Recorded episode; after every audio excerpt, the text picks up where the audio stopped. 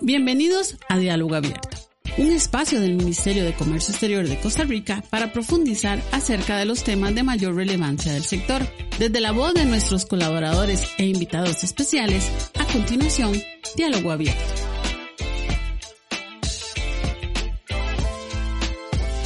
Les saluda Diala Jiménez. Bienvenidos a Diálogo Abierto.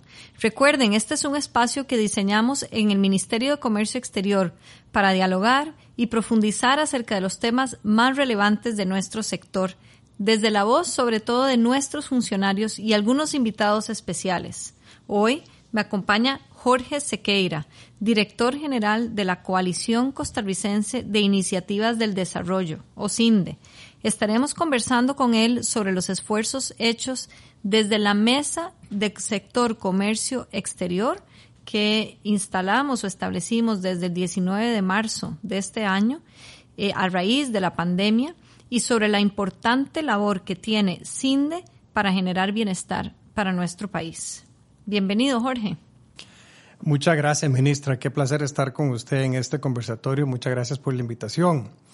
Bueno, como es sabido desde antes y durante la crisis del COVID-19, la inversión extranjera directa ha sido un motor de la economía costarricense, sosteniendo el empleo, los encadenamientos y contribuyendo con recursos, insumos y conocimientos para atender la crisis sanitaria a nivel nacional. Eh, Costa Rica, las empresas multinacionales establecidas en nuestro país han demostrado la capacidad de asegurar la continuidad de los negocios y por ende en el mantenimiento y la generación de empleo de calidad para miles de costarricenses. Aún en este contexto, ministra, en media pandemia, las empresas multinacionales han continuado creciendo y diversificando los servicios y procesos productivos que realizan en nuestro país. Esto refleja la continuidad de las operaciones y la generación de, empleo. Adicionalmente, es importante mencionar que solamente entre los meses de abril y mayo se contabilizaron aportes por más de 650 millones de, de, colones en ayudas y donaciones de estas empresas al gobierno, principalmente en equipo eh, de protección médico. Eh, por otra parte, también han puesto a disposición su conocimiento, compartiendo con las universidades, con, como la UCR, el TEC, con empresas locales y el gobierno, con la intención de desarrollar equipos en Costa Rica para la atención de la emergencia sanitaria. Gracias, Jorge. Una pregunta. Acaba usted de mencionar que uno de los retos fue la continuidad de negocio. Recordemos que cuando inició la pandemia eh, hubo una cuarentena bastante fuerte ¿Cómo qué tipo de, desafíos o de retos se generaron en este escenario para que las empresas pudieran continuar eh, su negocio dentro de las restricciones que se implantaron, no solo en Costa Rica, sino afuera de nuestras fronteras? Bueno, esta pregunta suya, ministra, me permite mencionar realmente cómo Costa Rica ha sobresalido y ha brillado durante esta, pandemia, a diferencia de otros países en otras geografías en donde se paralizaron totalmente los negocios. Aquí, gracias a una acción inmediata de este Ministerio de Comercio Exterior y una alianza público-privada que se montó una mesa de trabajo y colaboración, se lograron atender todos los retos que iban saliendo día a día, en algunos casos incluso hora a hora, se lograron ir atendiendo uno por uno de manera muy ejecutiva y oportuna, de manera que lográramos la continuidad permanente de los negocios. Ninguna de las empresas multinacionales operando en nuestro país vio impactado su negocio a pesar de esta pandemia que nos golpeó de una manera muy fuerte e inmediata. Entonces, todo lo que fue la logística, los muelles, aeropuertos, etcétera, continuaron funcionando y muy rápidamente, en cuestión de dos o tres días, las empresas de servicios lograron pasar a prácticamente 100% trabajo desde la casa, algo que no en todos los países eh, fue posible. Esto redundó incluso en que Costa Rica se trajera para acá procesos de países tan lejanos o de lugares tan lejanos como Mumbai o Manila eh, y tan cercanos tal vez como San Salvador, Bogotá o Ciudad de México, porque simplemente mostramos una mayor resiliencia.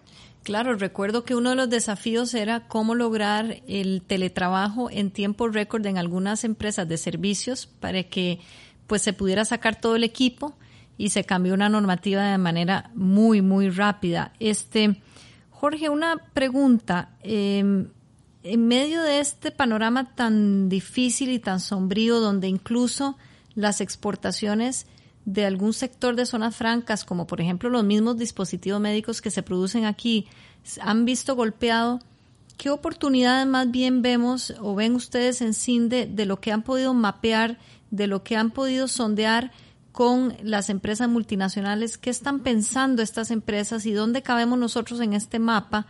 Porque yo sé que ustedes, una de las cosas tan valiosas que hicieron, de las muchas, fue hacer sondeos muy temprano. Muy temprano ustedes tenían bien puestas esas antenas. Sí, efectivamente. Nosotros tenemos que tener un ojo puesto en la atención de la pandemia, que evidentemente ha sido nuestra prioridad, eh, la continuidad de los negocios y de las operaciones en el país. Pero en paralelo, el otro ojo tiene que estar puesto en el futuro, porque sabemos que esta pandemia, gracias a Dios, no va a durar para siempre. Y Costa Rica claramente tiene todos los elementos para salir ganadora entre los países de la región para la atracción de inversión post-COVID. Y me refiero a lo que ya comenté anteriormente, de que Costa Rica, mostrando esa resiliencia, esa seguridad jurídica, esa capacidad del talento costarricense, va a poder traerse, ojalá, a traer operaciones de empresas que buscan diversificar sus cadenas de abastecimiento para disminuir su dependencia en Asia, particularmente en China lo que se llama la estrategia de China más uno, que muchas empresas van a implementar, que es tal vez mantener su operación en China para atender ese mercado tan grande y el resto del mercado, asiático, pero luego tener una segunda operación en las Américas para atender el mercado, sobre todo norteamericano, tanto para productos como, como para servicios. Ahí es en donde vemos que Costa Rica tiene un, un gran potencial, ya lo estamos sintiendo, ya mencioné que incluso ya en este momento se han atraído varios procesos, lo cual ha generado muchas contrataciones en nuestro país, ya varios miles de puestos que se han generado en media pandemia, sobre todo en el sector de servicios. Sí, justamente eso le iba a preguntar. Eh, ¿Qué tipo de nichos o qué tipo de actividades, ya sea bienes, servicios, eh, manufactura, sabemos que la pesada no es, no va a ser nuestro fuerte. ¿Qué tipo de, de posicionamiento vamos adquiriendo nosotros en la región para esto del nearshoring, es decir, o el China más uno que usted dice, y qué retos tenemos todavía por delante para realmente lograr convertirnos en un centro de investigación y desarrollo, de ciencias de la vida, eh, ese reto que nos pusimos con el presidente de la República cuando declaramos de interés público la generación de Costa Rica como un centro de innovación, bienestar y ciencias de la vida. ¿Qué tipo de cosas eh, tenemos buenas y qué otras nos faltan y perdón, le hice un potpurrí de preguntas, pero me gustaría que, abarque varios temas, incluyendo cómo la entrada de OCDE, si es que ayuda a este posicionamiento o no, eh, y cómo, cómo nos está viendo ese CEO ese, eh, o ese accionista que quiere moverse. Eh, gracias, ministra. Sí, lo resumiría tal vez en tres preguntas. ¿Cuáles son los sectores estratégicos que vemos mayor potencial? ¿Qué es lo que necesitamos hacer para lograr potenciar eso y la investigación y el desarrollo? Y el tercero, la, la OSD y, digamos, en cuánto nos ayuda eso. Empezando por lo primero, eso es parte de las cosas que ya hemos hecho bien y uno de los elementos por los cuales creemos que Costa Rica puede salir al final ganador entre los países post-COVID para la atracción de inversión. Y es que ya nosotros tenemos mucha trayectoria comprobada y talento humano de sobra en el tema de los sectores, de algunos de los sectores que más bien van a crecer eh, eh, post pandemia. Me refiero a los sectores de las tecnologías de información, que ya de hecho en este momento están creciendo y son algunos de los puestos que se han venido creando aquí en nuestro país en los últimos meses. Eh, el sector de centros de excelencia, y, por supuesto, el sector de dispositivos médicos, que si bien hay algunos sectores que momentáneamente están mostrando una, una caída en las exportaciones, como se ha demostrado en las cifras publicadas por Procomer, eh, es claro que hay otros que se han salido ganadores y que los que no también se recuperarán en el momento que vuelvan a la normalidad, digamos, todo lo que son los procedimientos eh, optativos, que son los que se han paralizado durante la pandemia. Entonces, Costa Rica ya tiene experiencia en esos sectores y, señora ministra, vamos a hacer todo lo posible para continuar consolidando esos sectores, haciéndolos crecer y sofisticando las operaciones de los que ya están aquí. Lo cual me lleva a la segunda pregunta de investigación y desarrollo. Eh, y lo, que tenemos que hacer como país para continuar siendo exitoso en estos temas. Eh, precisamente hoy nos tocó participar en un foro de productividad y hablábamos de algunos de los retos. Entre ellos, por supuesto, la formación de talento, señora ministra, que en eso nosotros hemos sido insistentes, que el número uno, lo primero que tenemos que concentrarnos como país eh, es en la preparación de nuestro talento humano para que pueda hacerse cargo de estas nuevas labores que está demandando la economía globalizada. Eso pasa por el bilingüismo, que es cada vez más importante y no podemos, no podemos reforzarlo más de la cuenta, es fundamental. Las carreras STEM, ver todo lo que es ciencia y tecnología, que son las que están siendo demandadas. Es una tragedia ver cómo tenemos eh, varios miles de puestos abiertos, pero no los llenamos porque quizá la población que ahorita está sin trabajo no cumple con los requisitos para llenarlos. Entonces tenemos ahí una, una contradicción, ¿verdad? Gente buscando trabajo y apertura de trabajo que no podemos llenar. Entonces, eso es fundamental, eh, ministra, porque tenemos temas de tramitología, tenemos temas de competencia en el mercado interno, tenemos temas de infraestructura, eh, de comunicaciones, todos temas que conocemos y que sabemos que tenemos que, que, trabajar. Y sobre su última consulta sobre la OCDE, no, por supuesto, esto es un elemento de competitividad país eh, importantísimo, porque esto nos pone en, en este grupo de países de primer nivel, de primer mundo, en términos de sus políticas públicas públicas, en términos de países que describen o definen sus políticas públicas en función del ciudadano para dar una mejor calidad de vida. Y de alguna forma es una tarjeta de presentación eh, para un potencial inversionista el que nosotros seamos miembros de este grupo tan selecto de países que pertenecen a la OCDE. Sí, sin duda, yo creo que esa tarjeta de presentación eh, vale oro, ¿verdad? Y eh, en cuanto a tramitología, usted, y ahí agradezco mucho el trabajo y la colaboración de CINDE porque es parte fundamental de la BUI, la ventanilla única de inversión que promueve desde hace años ya Procomer, que va a ayudar decididamente a mejorar los temas de tramitología. Una última pregunta tal vez para redondear. ¿Cuánto pesa en nuestra estrategia de diversificación a su vez la ampliación de los tratados de libre comercio. Acabamos de, eh, o más bien entró en vigor hace muy poco el TLC con Corea del Sur y eso nos ha permitido en, en bienes muy específicos eh, de, en la pandemia como azúcar y café oro, pues nos ha permitido salir a flote en alguna medida en las estadísticas de exportaciones, eh, en las últimas estadísticas y sin duda para la IED para la inversión extranjera directa va a ser importante porque de ahí pueden eh, surgir muchas oportunidades. ¿Cuánto cree usted que es importante para los inversionistas extranjeros eh, ese acceso a los mercados y para nuestra propia estrategia de diversificación? Sí, ministra, por supuesto. Uno de los ejes de competitividad de nuestro país, claramente la plataforma de comercio exterior que este ministerio ha venido construyendo en los últimos 25 años. Eh, el tener acceso a los principales mercados del mundo, eh, a una gran cantidad de la población del mundo, pues claramente es una ventaja competitiva y es por lo que es una de las razones por las que vienen las empresas. Entonces, claro, todo lo que sea continuar fortaleciendo esa plataforma, pienso que en dos, en dos formas. Uno, sí, continuar negociando tratados con aquellos mercados que más, que más potencial tienen, como podría ser Japón, pensando en Asia, o lo que podría ser eh, Brasil, en las Américas, y ciertamente desde nuestra perspectiva fundamental la incorporación a la Alianza del Pacífico, desde nuestra perspectiva esto nos abre muchísimas oportunidades para encadenamientos eh, y lo que se llaman las cadenas regionales de valor. Costa Rica tiene que fomentar eso para podernos encadenar, por ejemplo, con la industria en México, con la industria en, en Colombia y también para abrirle mercados y oportunidades a las pequeñas y medianas empresas costarricenses. Entonces, abrir nuevas oportunidades nos parece muy importante, pero igualmente importante nos parece quizás modernizar o actualizar algunos de los tratados que ya se nos van haciendo viejitos, para ponerlo coloquialmente, eh, y que con todo lo que ha evolucionado la tecnología, eh, los servicios, etcétera, eh, se vuelve importante ver el tema de tener tratados de libre comercio que estén realmente con todas las con todas las condiciones que estos tratados modernos tienen hoy en día. Entonces, totalmente de acuerdo, ministro, nos parece que es un tema importante tratar. Así es, el, tratado con Chile, estamos a punto ya de, modernizar ese, ese tratado y actualizarlo, por poner un ejemplo de los varios que tenemos que, actualizar.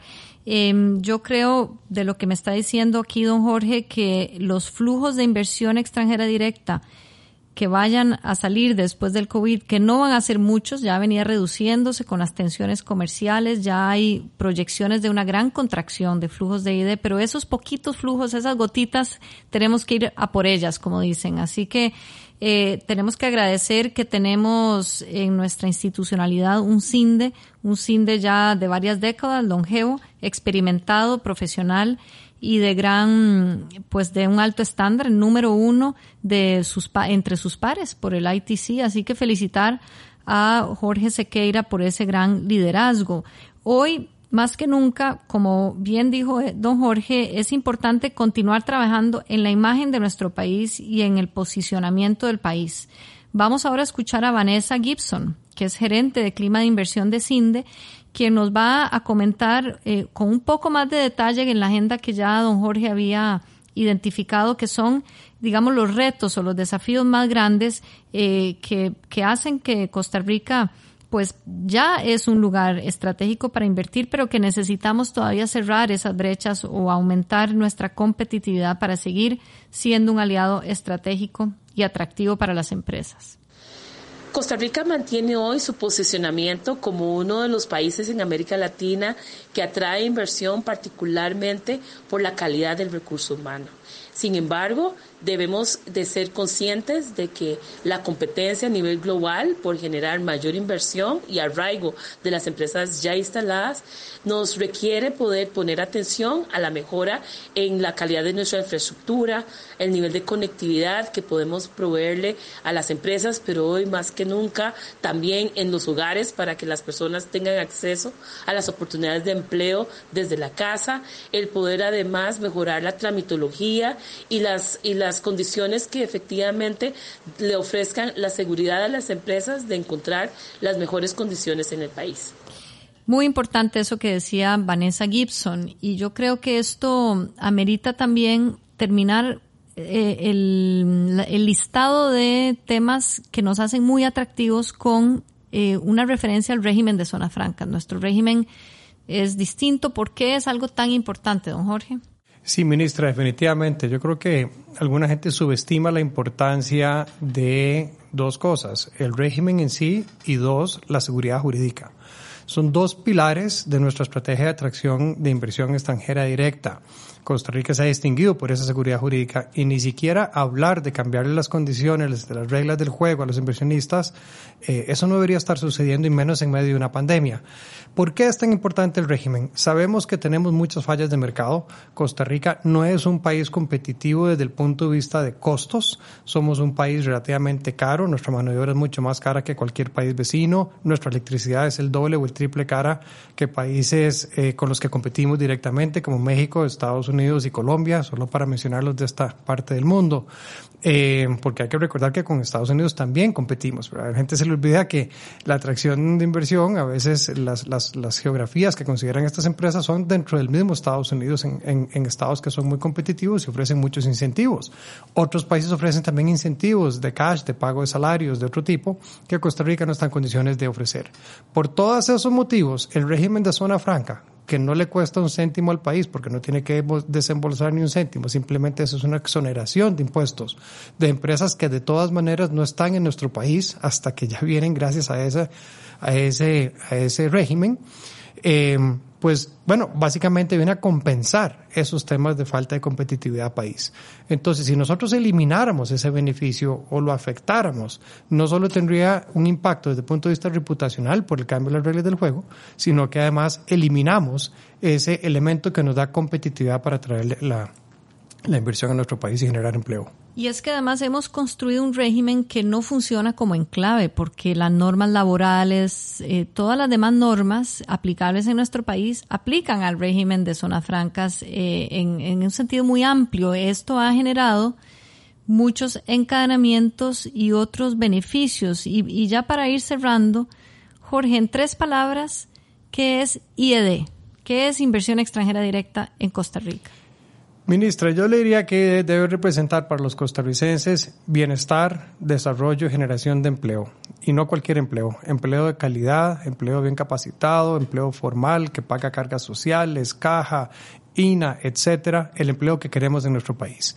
Pero yo diría que aquí tenemos que complementarlo con el tema de los encadenamientos productivos, que es tan importante. Hoy en día el 48% de las compras totales que hacen, que hacen estas empresas de insumos y de servicios son empresas locales y cada empresa ya está estadísticamente comprobado y hay estudios que así lo comprueban, que las empresas que se encadenan con, esta, con estas multinacionales elevan su productividad, elevan sus estándares de calidad, elevan sus estándares de administración del recurso humano, etcétera. Es decir, nos ayudan a mejorar el país y nuestra, nuestra base de empresas eh, pequeñas y medianas sobre todo. Y el otro elemento es importantísimo, por supuesto, la contribución que hacen eh, a las exportaciones de nuestro país. Eh, estos ¿qué? casi 180 mil costarricenses, eh, 120 mil directos y 60 mil indirectos que trabajan en las, en las empresas de zona franca, están exportando eh, más de la mitad de nuestros bienes y la mitad del total de exportaciones de servicios del país. Eh, desde hace ya dos años, más incluso que turismo. Y son exportaciones de altísimo valor agregado en, tecnologías de información, centros de excelencia, servicios de ese tipo. Eh, y en el tema de el tema de productos, perdón, por mucho el sector exportador más dinámico es el de dispositivos médicos que exportó 3.700 millones de dólares el año 2019 y venía creciendo a un ritmo de dos dígitos desde hace muchos años. Así que son muchos los aportes de la inversión extranjera directa a nuestro país. Así es, yo no me imagino Costa Rica sin esa inversión extranjera directa. Yo, a mí me parece que nosotros tenemos un lugar en el mundo, en el comercio mundial, privilegiado, reconocido, de alto estándar, de alto valor agregado en las cadenas de valor, gracias a esa inversión extranjera directa. Y además hemos tenido un gran derrame de conocimiento, tecnología e innovación. Gracias a este tipo de inversión podemos también eh, construir clusters, es decir, podemos tener sinergias importantes con la academia, con el sector privado local y este y empezar a generar cada vez más valor, más conocimiento, ¿verdad? Entonces, a mí me parece que hay un intangible eh, que Costa Rica ha adquirido gracias a cada vez más sofisticación en la inversión extranjera que nos hace realmente casi que nos obliga a aspirar a todavía más y nos sube el estándar eh, muchísimo. Eso junto con las reformas y la agenda OCDE para mejorar el gobierno y la manera en que gobernamos, creo que nos pueden dar realmente la llave allá al salto al desarrollo que necesitamos. Así es, ministra. Eh, hablaba de, del tema de productividad anteriormente y está absolutamente comprobado que la forma de aumentar el PIB per cápita, es decir, la calidad de vida de los ciudadanos, es a través del aumento de la productividad. Y ya está también estadísticamente probado a través de estudios cómo estas empresas multinacionales nos están ayudando a aumentar la productividad país, claramente, tanto directamente como a través de los encadenamientos y también de las personas que salen de estas empresas y se van hacia otras empresas eh, eh, del mercado local. Y eso es bienestar para todos los costarricenses. Así que coincido con usted, creo que eh, este es un sector que tenemos que seguir apoyando de manera muy decidida y que vayamos bien eliminando las barreras para que podamos ser un país cada vez más competitivo y que sigamos con, eh, desarrollando el talento que vienen a buscar estas empresas para que pueda seguir creciendo. Así es, y yo creo que esas brechas entre esa parte de la economía y la otra parte de la economía se van a ir cerrando conforme somos más competitivos en general, porque vamos a ser un país más competitivo para todo tipo de inversión, para la nacional y la extranjera. Y eso va a hacer que nuestro anhelo por bajar los índices de pobreza, básicamente para mí eso debe ser un derrotero de todos los gobiernos, bajar el índice de pobreza para aumentar ese PIB per cápita que usted habla. Así que felicito siempre a Cinde, a su, a su liderazgo, su equipo maravilloso, tan comprometido, su junta directiva también que da siempre eh, pues una visión importante estratégica a, la institución y, y, con nosotros hemos formado con Procomer y con el Ministerio, pues una institucionalidad importante para nuestro país. Así que gracias. Se nos acabó ya el tiempo, Jorge. Si queda algunas palabras de despedida. Y nos no, ministra, muchísimas gracias por la invitación. Realmente ha sido un gusto conversar con usted sobre estos temas y fascinado de regresar cuando usted lo tenga listo. Muchas gracias y hasta la próxima en nuestro podcast Diálogo Abierto. Gracias por acompañarnos en este episodio de Diálogo Abierto. Le invitamos a escuchar nuestras próximas entregas a través de las redes sociales del Ministerio.